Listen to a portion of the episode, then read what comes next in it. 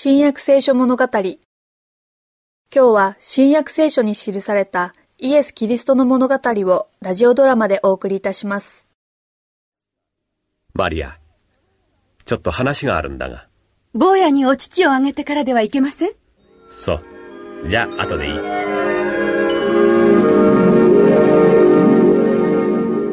何のお話？かけなさい、マリア。イエスも生まれて6週間経った。イスラエルの子供が受ける清めの儀式もその通りに済ませた。ええ。それで？母親として、イエスと他の生後6週間の子供に何か違いがあると思うかねいいえ。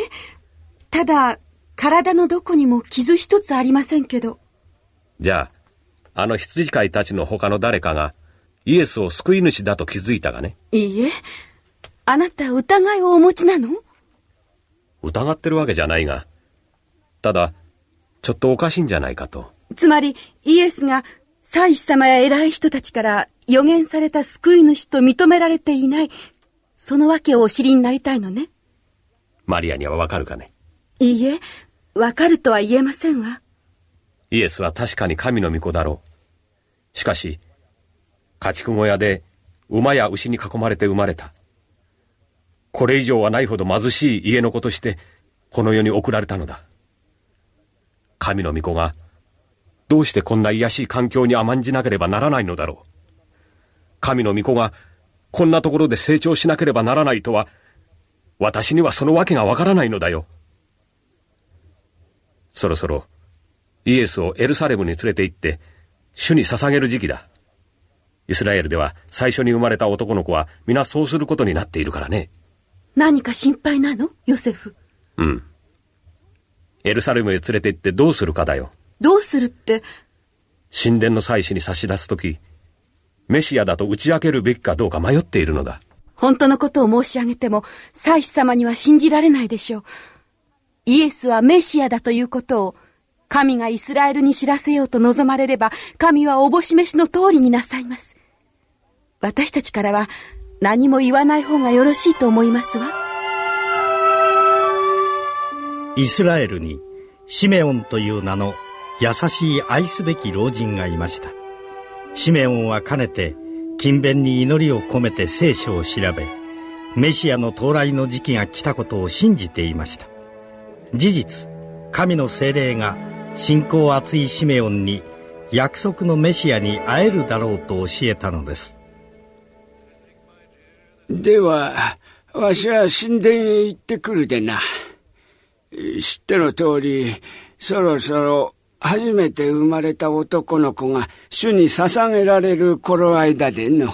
今もメシアをお探しですか？死ぬ前にお目にかかることになっているのじゃよ。けれどどうしてメシアとわかるとお思いですか？お目にかかればわかるのじゃよ。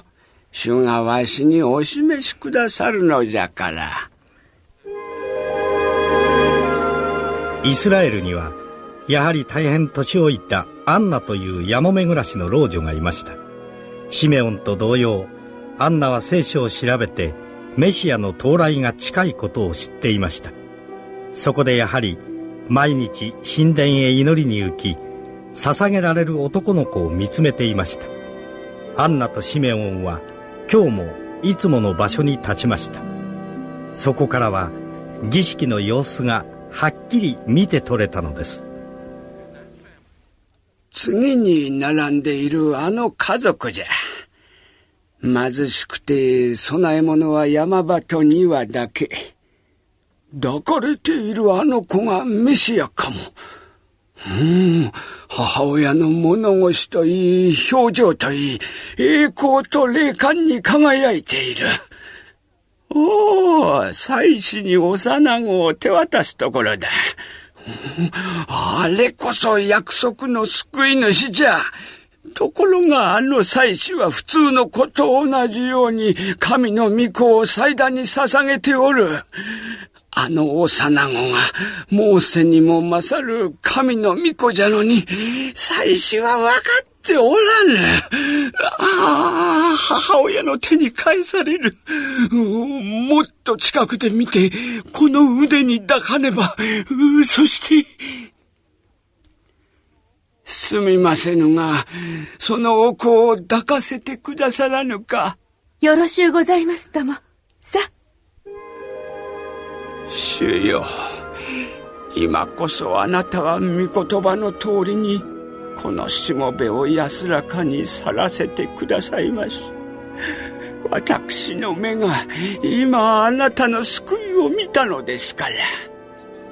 この救いはあなたが万民の前にお供えになったもので、違法人を照らす啓示の光、見た目イスラエルの栄光であります。違法人を照らすというのは、どういう意味なのですか？救い主の母君とそのご福に祝福がありますように。ご覧なさい。この幼子は、イスラエルの多くの人を倒れさせたり、立ち上がらせたりするために、また反対を受ける印として定められています。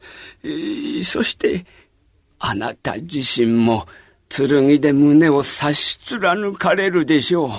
それは多くの人の心にある思いが現れるようになるためです。おお、イスラエルよ。主に感謝しなさい。今償いの仕方が示されたのじゃ。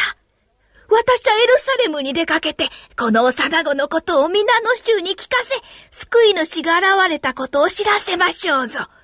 意図高きところには神に栄光があるように、地の上では御心にかなう人々に平和があるように。もう一度、救い主の母君に祝福がありますように。あなたは地上のすべての女の中で読みせられた方です。わしも急いで、この最も大いなる出来事を知らせに参らねばなりませぬ。ヨセフ、皆さんの言われたこと、お分かりになって。